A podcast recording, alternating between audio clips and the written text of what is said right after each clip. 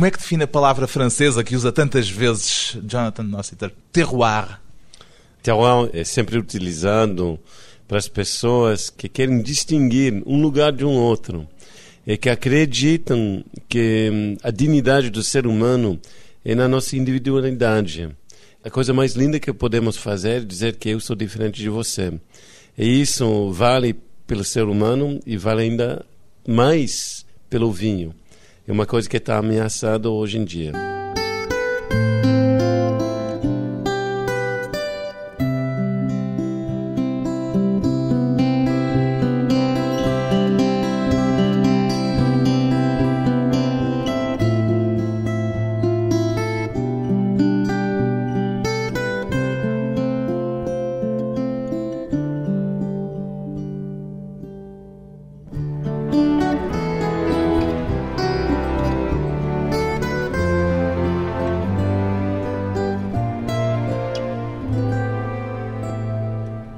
Jonathan Nossiter, 47 anos, cineasta. O que é que há de comum entre o cinema e o vinho, Jonathan Nossiter? Os dois são capazes de te deixar num estado bêbado, feliz. Infelizmente, acho que tem poucos filmes que conseguem trazer tanto prazer quanto o vinho. Tem mais prazer normalmente com um bom vinho do que com um bom filme. Ah, escuta, eu acho que hoje em dia hum, tem que ter uns 3, 4 mil produtores de vinho no mundo inteiro, do Portugal até o Brasil, que trazem prazer para milhões de pessoas. Infelizmente, conheço poucos cineastas que, que, que conseguem alcançar esse nível de divulgação positivo. Não é um prazer um pouco mais efêmero? Quer dizer, a garrafa, quando se esgota, não é repetível ah, isso é uma questão de ponto de vista. Eu acredito que hum, a coisa linda de qualquer experiência é, é também a memória. O vinho é tão humano quando é bom, quando tem essa noção de terroir, de tipicidade. Ele tem já uma memória em si, a memória do solo, do subsolo, mas também de todos os anos, os, os séculos de comunidades que trabalharam aquele pedaço para achar a casta certa para aquele lugar, para exprimir todos os traços da história. Daí tudo isso é memória. Tudo isso é memória e isso fica dentro. A qualidade do sabor que você pode perceber, que você entende ou não, não importa. Porque não é questão de entendimento, é como no amor, a única coisa que importa é emoção. Essa emoção vai ficar. Então, não é nada efêmero tem dedicado mais tempo ultimamente a pensar em vinho ou em cinema? Eu sou cineasta, eu, eu, faço filmes de ficção em geral. O Mundo Vino foi uma exceção. Eu já fiz alguns documentários, mas sou uma pessoa, pelo bem, pelo mal, talvez muito pelo mal, de cinema, profundamente. Mas também muito de vinho, profundamente também. Eu fui sommelier, trabalhei nos restaurantes fazendo cartas de vinho em várias cidades do mundo sempre tinha uma ligação profunda com o vinho, sobretudo uma ligação de amor. De, de amor pela coisa em si, amor pelas pessoas que fazem vinho, que são para mim artistas nobres, porque são bem menos pretensiosos do que pessoas como eu, mas têm as mesmas preocupações. Como construir alguma coisa que vai trazer prazer pelos outros, que tem uma memória cultural, memória histórica, e como podem se exprimir, viticultor reflete como nenhum cineasta ou um pintor, como trazer o que tenho no meu coração, mas ao mesmo tempo fazer uma coisa que é bem mais interessante do que sou eu. E terroir é isso. É a expressão de um lugar que vai em cima do ego e do talento do viticultor.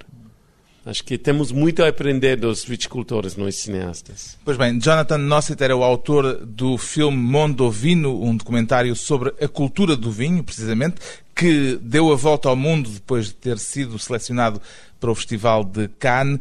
Esse filme que tanta gente viu pelo mundo fora mudou alguma coisa na sua vida, Jonathan Nossiter? Sim, mudou ah, escuta, eu fazia filmes de ficção em geral antes de fazer Mundo Vino. Consegui finalmente fazer a minha vida fazendo filmes, que já é uma conquista, eu acho, muito nobre. Com certeza fiz amizades profundas no mundo do vinho. E quem é amigo de viticultor é amigo pela vida, porque são pessoas que têm a nobreza de um camponês, mas ao mesmo tempo as preocupações de artistas e daí a troca possível com eles é sem limite. Agora, depois do filme, chega o livro Mondovino, Gosto e Poder no Mundo do Vinho, é o subtítulo. O que é que o levou a escrever esta espécie de continuação do seu documentário? Porque não é exatamente um. Não. De jeito nenhum a continuação do filme. Se fosse isso, não, teria feito. O livro, que nos outros países chama-se Só Gosto e Poder, é uma reflexão muito pessoal sobre a, a minha relação amorosa com o vinho, com um desejo profundo. Porque o filme existe no mundo do vinho, mas é uma comédia sobre comportamento humano, um filme antropológico, um filme cômico antropológico. Com muitos cães também à mistura. Com muitos cães. Não se fala do vinho no filme. Eu quis falar de jeito totalmente pessoal, sem nenhuma pretensão de ser uma autoridade, sobre essa relação amorosa com o vinho, imaginando que talvez sendo alguém de fora e por dentro o mundo do vinho há, há 25 anos, que eu poderia tocar um leitor que gosta de literatura, que gosta de música, que gosta de cinema, mas que nunca imaginava que o vinho fosse parte desse mundo cultural. Acho que, infelizmente, o que está escrito sobre vinho em geral, escrito por Enos Chatos, uma linguagem totalmente barbárica, hermética. Eu acho absurdo. É por isso que diz que não gosta de guias de vinhos. Eu acho que crítico de vinho tem uma função essencial na divulgação da beleza e da cultura do vinho, da história do vinho, das atualidades. Mas, infelizmente, tinha uma onda hum, surrealista nos últimos 20 anos de uma coisa totalmente nova isso. Críticos de vinho que se acham os reis do mundo, reis do petróleo, que vão avaliando 50 vinhas por dia, que é tão absurdo quanto você fazer amor com 50 mulheres por dia. Acho que ninguém merece, ninguém saberia o que fazer com isso e desistiria logo de fazer amor com qualquer pessoa. Infelizmente, os críticos no mundo inteiro acham impossível degustar 50 vinhos por dia. Um vinho é tanto vivo e complexo quanto o ser humano, desenvolve como um ser humano. De jeito nenhum você pode avaliar em 30 segundos um ser humano, nem um vinho você pode, porque o vinho que você abre às 3 horas da tarde vai ser diferente às 5 horas. Teu paladar vai ser diferente. A coisa nobre do vinho é isso. Então, tinha uma cultura hoje em dia no Brasil, no Portugal, na França, nos Estados Unidos, em todos os países, de críticos que têm uma autoridade absurda, que estão dando pontuação, avaliação pseudo-matemática de um vinho, dando 20 pontos, ou 100 pontos. 85 pontos. É como se você sair da casa, encontrar alguém e depois, dois minutos de conversa, ah, você é uma pessoa que vale 83 pontos. Infelizmente, esse, esse sistema absurdo está dominando o mundo do vinho. Eu acho insulto à dignidade do vinho próprio, a nós. E aos produtores também. Sobretudo aos produtores que estão passando um ano inteiro para fazer um vinho. Que desafio, que coisa incrível. Então, você vai jogar no lixo em 30 segundos um trabalho de um ano de um ser humano isso para mim é um insulto. Então eu escrevi esse livro. Quis escrever um livro que não fosse isso, quer dizer, que não fosse um guia de vinho. Que fosse o contrário. É um anti-guia. Eu, eu, sobretudo, estou convidando o leitor a discordar comigo. É por isso que adorei o prefácio de Luiz Pato, grande produtor de vinho da Bairrada, que discorda muito comigo no prefácio. Fiquei chocado quando comecei a ler o prefácio. Ele diz, por exemplo, que o Jonathan Nossiter não fala de vinhos portugueses e isso chocou também a ele. mas isso é outro assunto, podemos voltar para isso. Muito bem. Então, o que mas, é que o mas, chocou mas, na, não, no prefácio de Luís Pato? Ah, porque o prefácio de um livro, em geral, é uma coisa que elogia o, o livro e o autor. E o Luís Pato, uma pessoa que admiro muito, ele tem muitas críticas de mim e depois do primeiro choque de ler o prefácio, pensei, nossa, a verdade é muito legal. É a coisa que mais eu quis, porque eu, eu procuro que o leitor do livro discorda comigo, que ele fique tão cético de mim quanto de qualquer outra pessoa que está escrevendo sobre vinho ou sobre cultura. Porque exist, estamos existindo numa época onde estamos, eu acho, muito perdidos perdemos a, a nossa capacidade de trazer um julgamento pessoal sobre nossos próprios gostos, que seja na música, na política, no vinho. Deixamos-nos levar demasiado por guias, é isso? É, autoridades. Estamos perdendo a nossa liberdade individual. Eu acho que todas as forças de marketing, em qualquer setor da vida, estão querendo tirar essa liberdade nossa. Daí quis escrever um livro que é um tipo de apelo à insurreição contra a nossa própria subjugação, os poderes. O que é que o vinho revela, ou pode revelar acerca de alguém, Jonathan Nossiter? Acho que o vinho, primeiro, o espelho cruel do falta ou do empenho de carinho que o viticultor sentia, primeiro pelo lugar onde ele está fazendo o vinho e depois pela pessoa que vai beber. Eu referia mais, no entanto, ao espelho de quem o bebe, de quem emite juízos sobre ele, porque no livro, no seu livro, por diversas vezes se refere ao vinho como uma espécie de detetor psicológico. Não sei se posso usar a expressão Não, assim. Claro, claro que pode. Porque o vinho é o espelho da sociedade. Não tem dúvida que nos últimos 30 anos, que de um lado tinha muitos pequenos resistentes fazendo vinhos de expressão pessoal. Ao mesmo tempo, nunca tinha uma onda tão grande de vinhos que viriam expressões de um sistema econômico, de um poder, de uma ascensão social, um arrivismo social. Um rico ator na França que vai comprar um vinhedo para fazer o vinho com o próprio nome dele, fazendo um vinho infantil, mas convidando os críticos que são deslumbrados de ficar do lado de um homem tão poderoso e que vão escrever coisas maravilhosas sobre esse vinho. O que é um vinho infantil? Descreva-me o que é que pode ser considerado um vinho infantil. Então, como no discurso política, como nos filmes dos últimos 30 anos, entrando na loucura do sistema neoliberal sem limites, pessoas estão procurando de simplificar e infantilizar o discurso para impor um marketing mais eficiente e nós reduzir a consumidor, nós cidadãos de qualquer país, de qualquer cidade, de nós reduzir o estado de consumidor. Isso também se pode fazer com o vinho? Para nós controlar, claro, porque no vinho, o que aconteceu? Ou de um multinacional, ou de uma empresa grande, ou de um pequeno produtor, mas com ambições sociais e econômicas, foi possível inventar um novo tipo de vinho com a nova tecnologia, um vinho doce, um vinho frutando, um vinho concentrando, um vinho que é o parecido, muito parecido ao Big Mac de McDonald's, um vinho totalmente baseado na gordura, na ideia de gordura, uma coisa redonda, fácil e açúcar. Né? Segredo de um Big Mac é sal com açúcar com gordura. Assim vai McDonald's, assim vai muitos discursos políticos, assim vai o vinho. Que então a gente, em vez de ter um vinho equilibrado entre acidez, álcool e fruta, que pode ser um grande ajuda de digestão, que faz parte de uma mesa, que realça os sabores da comida. Inventamos um vinho super rico, super pesando, super escuro, muito doce muito redondo.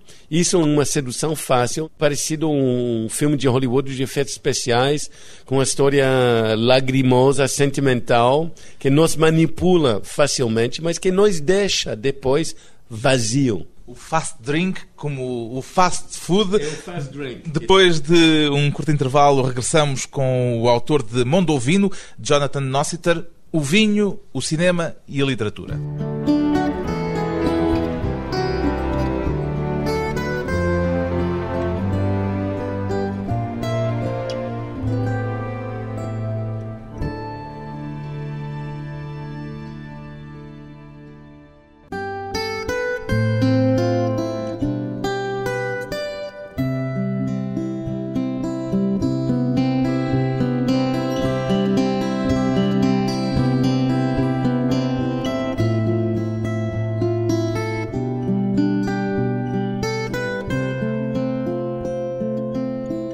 Regressa à conversa com o cineasta e escanção Jonathan Nossiter.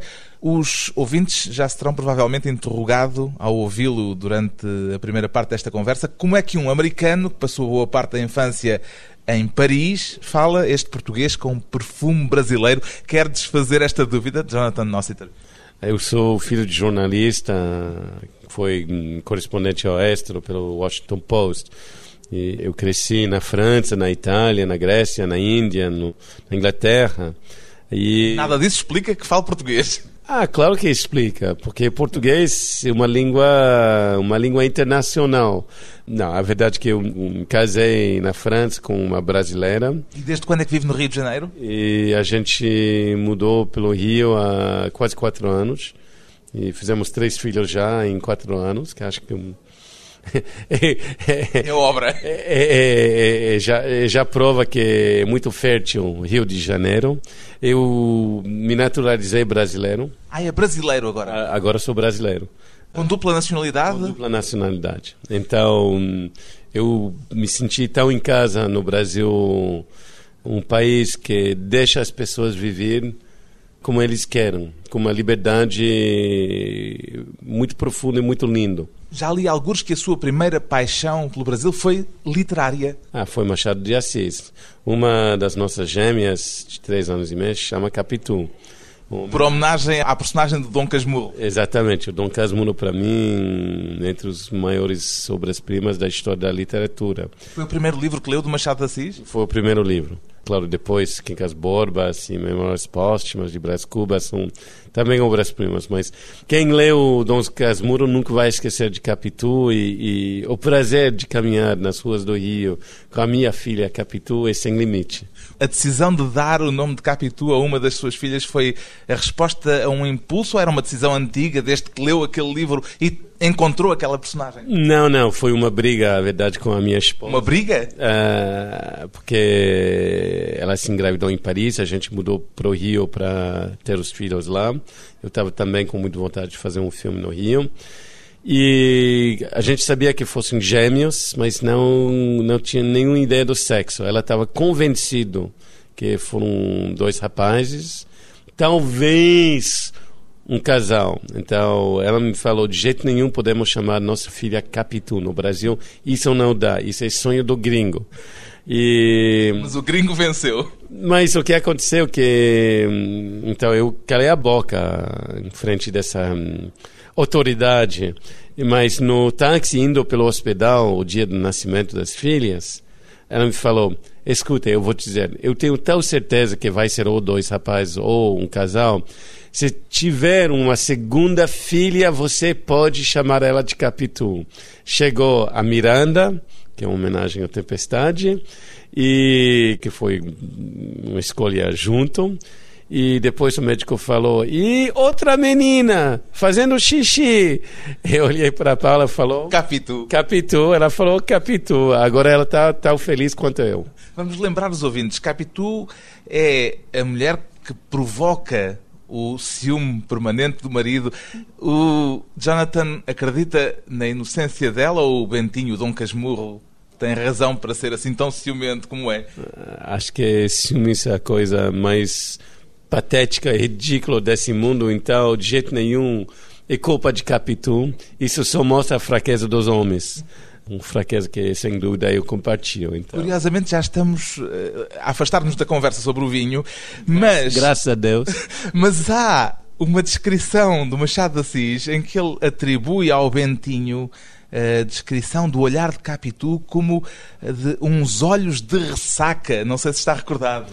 Claro, claro. E... Olhos de ressaca é qualquer coisa que pode assim. Ele não estava certamente a, a referir-se a ressaca por causa do vinho, mas em todo caso entramos no mesmo universo. Eu acho que podemos imaginar que o Machado hum, tinha total conhecimento de todos os sentidos da palavra. Claro que quem mora perto do mar no Rio, que a gente mora, mora lá 50 hum, metros, 200 metros do mar, quando você veja essas ondas de ressaca, não tem dúvida da força selvagem do mar no Rio.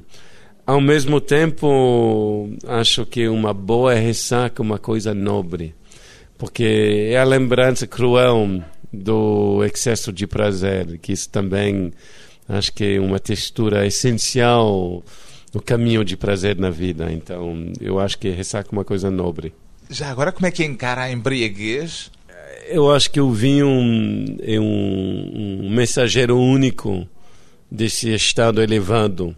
Isso é uma coisa que aprendi jovem, adolescente, totalmente sem jeito, eh, procurando a companhia de garotas e sabendo que não tinha nenhum capacidade de sedução, de me relacionar. Descobri que o vinho, claro que como todos os adolescentes, tentei muitas coisas. Acho que nem baseado traz. Baseado que é. Uh... Ah, é brasileiro é, isso. É, é, é maconha. É. Que hum, te afasta, às vezes, da pessoa que está em frente de você. Vodka, ou outros álcools fortes, matam qualquer possibilidade de troca, eu acredito. Eu descobri logo que vinho, em quantidades limitadas, tinha uma capacidade mágica de deixar as pessoas se relacionar de jeito inteligente, mas ligeiramente elevado. Embriaguez nobre. Eu acho que só vinho, e sobretudo mais que o vinho, é uma expressão da natureza, quero dizer, um vinho orgânico, que é isso uma das coisas positivas no mundo do vinho, que estamos indo nesse rumo muitos produtores no mundo estão abandonando químicos para fazer vinhos orgânicos. Até os maiores nobres nomes da França, Romney Conti inclusive, que estão trabalhando com biodinamia, sistema de Rudolf Steiner, de antroposófico, de respeito pela natureza, pelos ritmos da natureza. Então, acho que mais a gente está conseguindo tomar esses vinhos, mais que nos embriaguez, é uma coisa que nos deixa em um estado mais nobre. Estamos a afastar-nos daquela graça recorrente que há no seu filme com o pedido para mais oxigenação a todo momento. ah, claro que tem uma guerra no mundo do vinho e o filme, mais do que o livro, é testemunha dessa guerra entre quem acredita que o vinho é expressão de amor e de memória cultural e quem acredita que o vinho é uma expressão de poder. E claro que tem muitas pessoas no mundo inteiro que estão procurando construir um vinho Frankenstein com todas as técnicas modernas para enganar o amador de vinho que vinho é uma coisa de poder vulgar e de sedução fácil e também vulgar. A microoxigenação é só mais um técnico. A verdade é que é um tipo de botox invertido que dá um falso envelhecimento ao, vinho. Que hum, se a gente.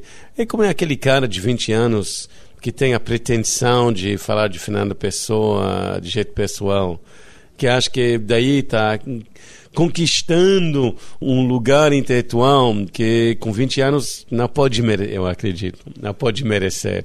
E a gente sabe que uma relação com essas coisas vem com idade, vinho é, igual eu tinha o, o, grande sorte de experimentar Alvarinho de Soalheira, 93, 15 anos de idade, com toda essa nobreza e complexidade que vem com a idade, também com a força, o frescor do vinho verde, do Alvarinho, do Minho, mas com uma complexidade infinita que só vem com a idade. E com a idade, o Jonathan acha que bebe melhor?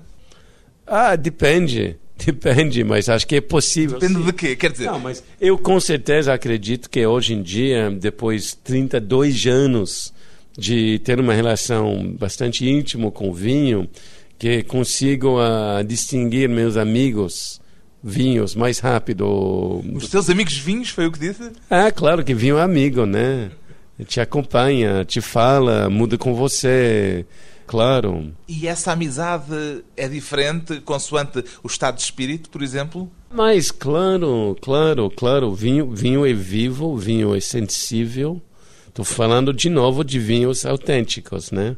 De, não estou falando de vinho como ato de poder, estou falando de vinho como ato de, de amor cultural. Esses vinhos são totalmente. Eu posso tomar o mesmo vinho com você agora, e a gente está trabalhando, né? Estamos fazendo essa entrevista.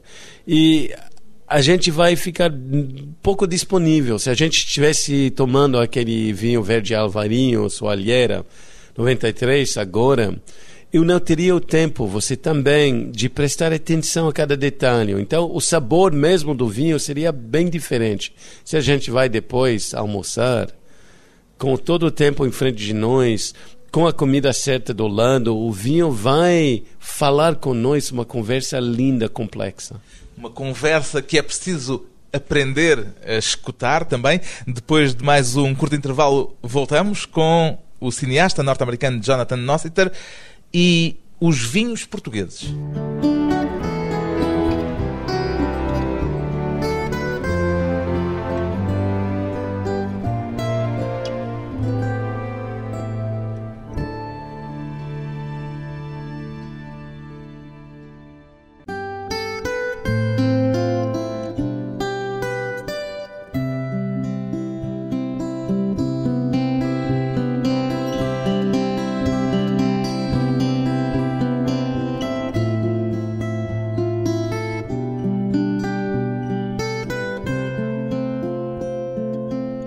Convidado hoje para a conversa pessoal e transmissível o cineasta Jonathan Nossiter, o autor do filme e agora também do livro Mondovino, encara o vinho, pelo que tem estado a dizer, parece-me, Jonathan Nossiter, como um assunto político. Ah, vinho sempre foi espelho da cultura hum, e do momento histórico. Você teria feito um filme, um livro sobre o vinho romano em 300 anos depois de Cristo seria um espelho da decadência do Império Romano, também da influência dos romanos na França, na Grã-Bretanha, na Alemanha, na Espanha, no Portugal, e a chegada do vinho como expressão do Império Romano e também da ascendência das outras culturas, da ameaça dos bar barbários ameaçando a existência, a sobrevivência do vinho, do vinhedo, porque fosse tão ligado no, na imagem dos romanos. Então, vinho sempre foi o espelho da época. E hoje, o que é que a grande produção que temos espelha sobre a nossa época? Portugal, por exemplo, eu conheço muito pouco. Sempre bebia com muito prazer os vinhos portugueses e tenho um carinho pessoal profundo. Mas acho que hoje em dia, aqui no Portugal, enquanto na Espanha, na França, na Itália, tem uma guerra entre quem está procurando fazer vinhos tipicamente de uma região, contando uma história particularmente portuguesa, com castas portuguesas, procurando um, um, sabores e texturas, porque textura no vinho é tanto importante quanto sabor. E tem esses produtores generosos e resistentes e nobres. E também tem outros produtores que estão procurando fazer um vinho que vai entrar no sistema econômico globalizado mundial. Estão fazendo produtos que não tem nenhuma identidade particularmente português, só tem a etiqueta, porque isso vende o marketing de uma identidade. E isso encontra-se em todos os lugares, eu acho, do Portugal, como todos os lugares da França, como todos os lugares da Espanha. E o amador de vinho tem que ficar... saber encontrar e distinguir tem que aprender a distinguir.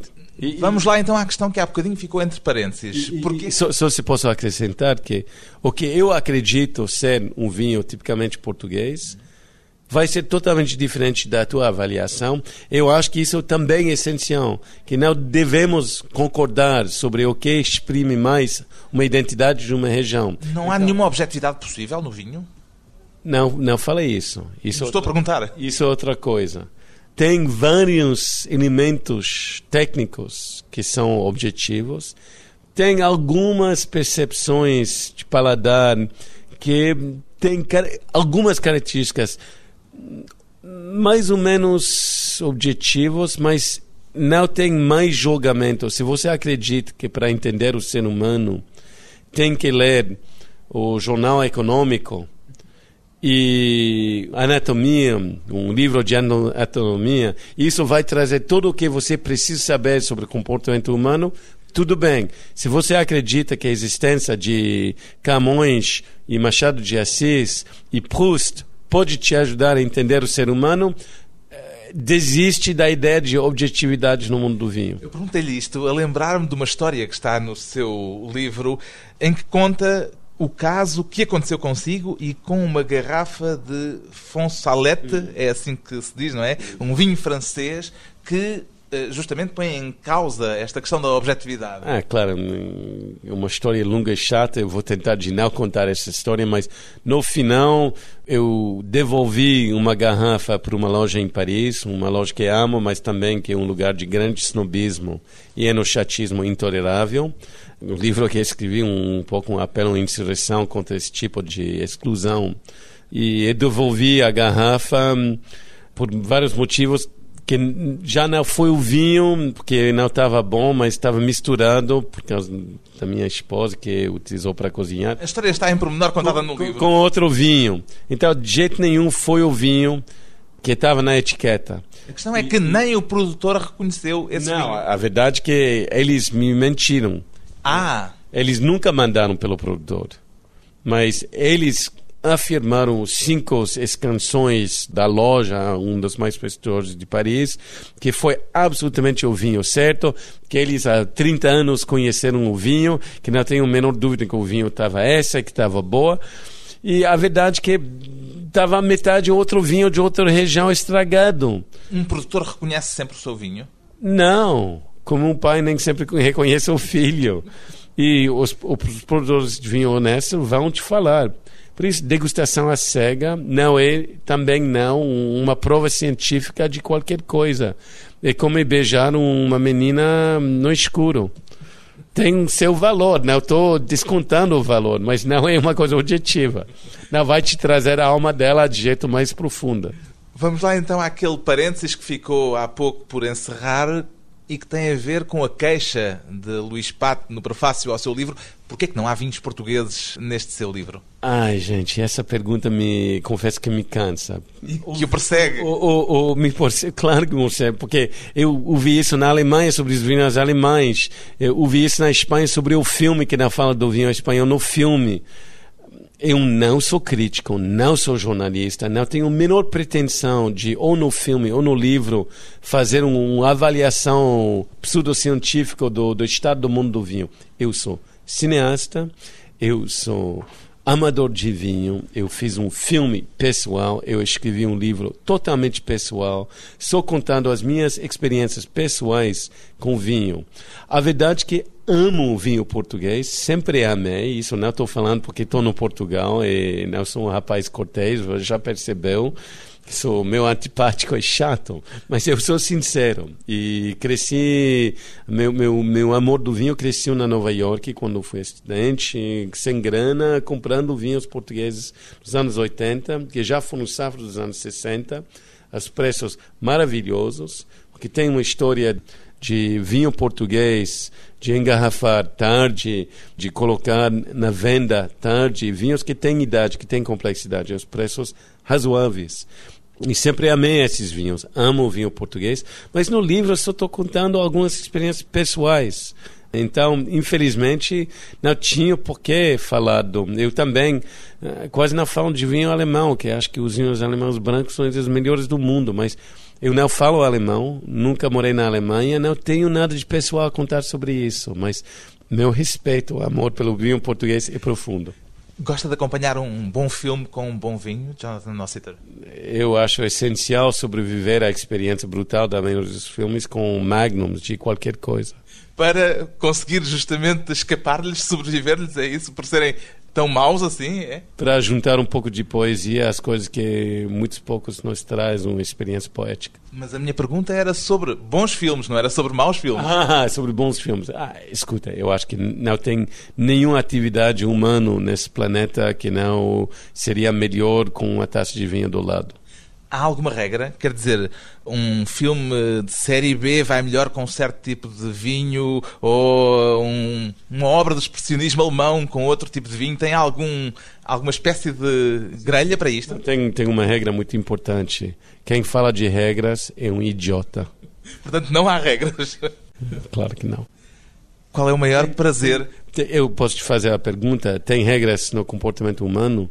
Você acha? Acho que não. Então, vinho é humano. O vinho é humano? Claro, claro. Não é por acaso que tem uma posição tão importante na Bíblia. na mitologia grega. As fundações da nossa civilização ocidental, as raízes são profundamente ligadas ao vinho. É humano. Onde vai o vinho, vai o ser humano.